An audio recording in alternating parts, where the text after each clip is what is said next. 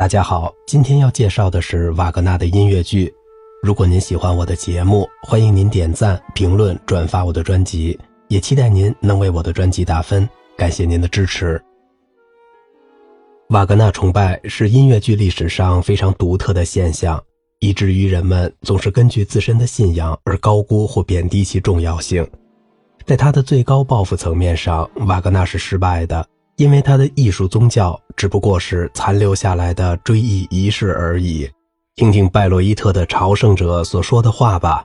和其他唱片爱好者一样，他们拿不同的演奏版本进行对比，并恰当的在某些伟大乐章中陶醉不已，因为那是他们的文化丰碑，或者像许多音乐节一样喧哗吵闹。然而，很少有瓦格纳的虔诚信徒能熟知他那些伟大的神话。有些人甚至连戏剧梗概都说不出。作为瓦格纳崇拜的典范，大型四连剧《尼伯龙根的指环》成为许多人攻击的对象。当人面对超越或威胁自身智力的东西时，那是一种正常的防卫反应。冷眼旁观这段可怕故事中的敌对双方，无需太多幽默就完全可以浮想联翩。有庸俗野心的族长。无能而爱撒谎的独眼精灵，还有英雄的无意识，一个金发碧眼的蠢笨野蛮人，他无所畏惧，为了征服自己的姑妈，甚至不惜赴汤蹈火。这个神圣家族里充满了无比的邪恶、通奸、乱伦、盗窃、贿赂、拉皮条、假释、背叛和谋杀都司空见惯。那里的任何人都无法掌握自己正在遭受的命运。当十五个小时的演出尘埃落定，世界又重新回到邪恶神灵介入前的原始状态。尼伯龙根的传说发源于骑士时代的欧洲，因此充满了强烈的人文主义、宽容精神和艳情诗的气息。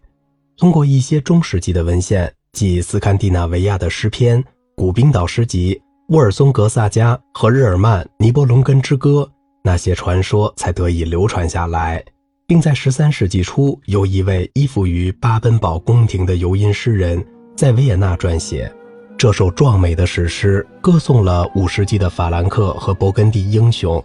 他把我们带到广阔的莱茵河和多瑙河地区，一直到美丽而又无敌的布伦希尔德统治下的伊朗。然而，在瓦格纳的笔下，这首史诗却变成对极端民族主义和种族主义意识形态的夸大。对尼伯龙根的指环可谓仁者见仁，智者见智。齐格弗里德可以是比诸神更自由的革命英雄，他使妇女获得解放，并战胜金钱的势力。肖伯纳则在尼伯龙根的指环中看到一出现代政治悲剧。对于第三帝国的主人们而言，齐格弗里德不是一个黑格尔式的创造物，而是一个完全金发碧眼的雅利安人。在拜洛伊特的启示下。充满民族主义和俾斯曼精神的小资产阶级对此并不陌生。虽然纳粹的支持对瓦格纳的光荣毫无损益，但他告诉我们，作为意识形态艺术的瓦格纳音乐已经失败。至于合并各种艺术的美学原则，这种空泛的乌托邦理想会让莫扎特怒不可遏。正像托马斯曼指出的那样，一位天生音乐家不可能有这样的想法。艺术的互补性虽然是所有音乐剧的起源，但是所谓的合并毫无意义，只能导致一种与音乐格格不入的混杂。瓦格纳对许多晦涩的思想兼收并蓄，却无力做出选择，只能听任他们相互纠缠。他对那些酒神赞美诗一般的赞誉甘之若饴，并自认为是那种传统的复兴者。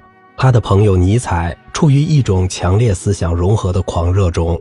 认为瓦格纳的音乐剧取代了古代的悲剧，正如多梅纳克所言，认同悲剧性的伟大的命运，这有悖于19世纪资产阶级的理想。而且，现代戏剧只是社会生活的再现，而古代戏剧则是社会的美学和道德规范。瓦格纳本人相信他的音乐剧是整体艺术的时间并不长。在1853年8月16日给李斯特的一封信中。他转而攻击这种他自己试图构建的艺术思想。此外，拜洛伊特的朝圣者似乎并不关心艺术合并。对他们来说，节日剧院首先是一所音乐的圣殿。许多人不懂德语，无法理解演出中晦涩沉重的情节，因此当瓦格纳的徒子徒孙把舞台成分剥蚀到最简单的表达时，所有人都欣然接受这种再创造。但在1976年，当帕特里斯·谢罗出于一种与时俱进的精神而恢复视觉重要性的时候，公众则对他提出抗议。瓦格纳认为自己使戏剧获得了首要地位，他出色地确认了音乐的首要地位。他的艺术在本质上是音乐性的，音乐引导戏剧，确定人物性格，表现心理情景，那是一种纯粹的音乐剧作艺术。我们之所以能接受特里斯坦和伊索尔德分别与齐格弗里德和布伦希尔德长得很像，或者接受帕西法尔把价值的混淆引为教条，正是源于交响曲的魅力。他的天才在于通过旋律与交响曲的连续性而激发出催眠状态，在于通过追忆主导型动机而激起深刻的心理联想。使用承载象征的典型主题，这并非瓦格纳的首创。我们在蒙特威尔第、巴赫、莫扎特、柏辽兹、韦伯那里都可以找到先例，但是从来没有像瓦格纳戏剧，尤其是《尼伯龙根的指环》那样，源头获得如此系统性的应用。大量的旋律、和声或节奏性的主题，只在他们的背景下才具有意义，并以不同的形式表现出来。通过无意识，他们才能够打动观众，并适时地激发出作曲家预设的联想。但是，主题原始形态的记忆比不上情节赋予主题的特殊性那么重要。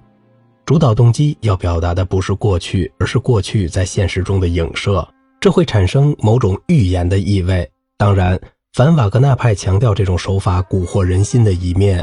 然而，不可否认的是，它的确具有一种不可思议的高效性。他身后虽然有许多人都曾采用这一手法，却并非所有人都能获得成功。理查·施特劳斯在《玫瑰骑士》中的运用就十分精妙。纽伦堡的民歌手不仅摆脱了瓦格纳的革新，而且有悖于他的原则。这部歌剧将人带进一个凡俗的世界。情感富有人性光芒，激情清晰可辨，幽默和慷慨使人远离庸俗。我们可以把自己想象成英雄，可以梦想迷人的爱娃，而不受战争的蛊惑。无需什么魔咒，我们就可以在老萨克斯的修鞋铺里找到熟悉的味道，人心的淳朴和法学者善意的智慧。当我们为精神战胜文字，为爱情战胜唯一的魔咒。不学无术而滑稽可笑的贝克梅瑟而鼓掌时，任何迷雾都不能使我们窒息。再也没有黑太阳使天空暗淡。乐谱的丰富性和多样性十分出色，高贵、嘲讽、清新、睿智、柔和而不失道德，强劲而不失分寸。第二幕中以副歌形式出现的喧闹和第三幕中的五重奏是音乐剧的高潮。这难道不是瓦格纳歌剧的代表作？一部尽显他精湛技艺的杰作吗？纽伦堡的民歌手是歌唱剧的非凡扩张，隶属于摩迪所开创的德国浪漫主义歌剧类型，既不虚张声势，也不油滑可笑，既不英雄主义，也不庸俗乏味。这两部歌剧都因主题的严肃性而属于正剧，因皆大欢喜的圆满结局而属于喜剧。因忠实于民间传说的传统和爱情胜利的道德构思而属于敏感的浪漫主义。摩迪让莫扎特注意到这种德国歌剧，这决定了瓦格纳音乐剧出现以前德国歌剧的走向。莫扎特曾经尝试用德语写作带有宣叙调和乐曲的正剧，却接连失败。然而，莫扎特的天才并不因此而迷失方向。在莫扎特、摩迪和凯鲁比尼的两天的双重影响下。贝多芬的《弗德里奥》开创了浪漫主义歌剧风格，强烈的激情表达，丰富的管弦乐与合唱，浪漫主义题材的选择。然而，贝多芬在这部感人而强烈的作品中保留了与传统的联系，尚未表现出特别的德国性。霍夫曼唯一至今仍未演出的歌剧《水妖》是一部神秘而新颖的作品，他对自然的呈现几乎是印象主义的。在音乐与戏剧的连贯性方面启示着瓦格纳，《水妖》很有可能对韦伯后期的多部歌剧产生了影响，《魔弹射手》和《欧里安特》是德国浪漫主义歌剧的典范，而且和当时统治欧洲舞台的罗西尼歌剧有天壤之别。传说中的主题情感自然，求助于神奇不可或缺的救赎性爱情，魔弹射手所具有的某种节奏和色彩使其受人欢迎。相反，尽管欧利安特在音乐上是韦伯的代表作，并且启发了罗恩格林，然而极其糟糕的脚本却导致这部冗长的歌剧至今被人遗忘。瓦格纳之后的德国歌剧似乎江郎才尽，布拉姆斯、布鲁克纳、马勒等大音乐家都没有涉足这种歌剧。胡格沃尔夫尝试了市长，却没有成功。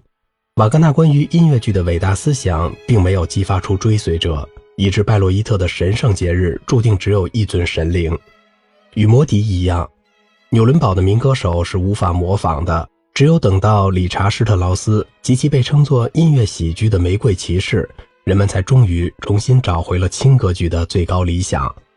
只有在元帅夫人玛莎琳的人物身上。才能重新找到萨拉斯特罗和汉斯萨克斯那样崇高而富有人性的光辉。好了，今天的节目就到这里了，我是小明哥，感谢您的耐心陪伴。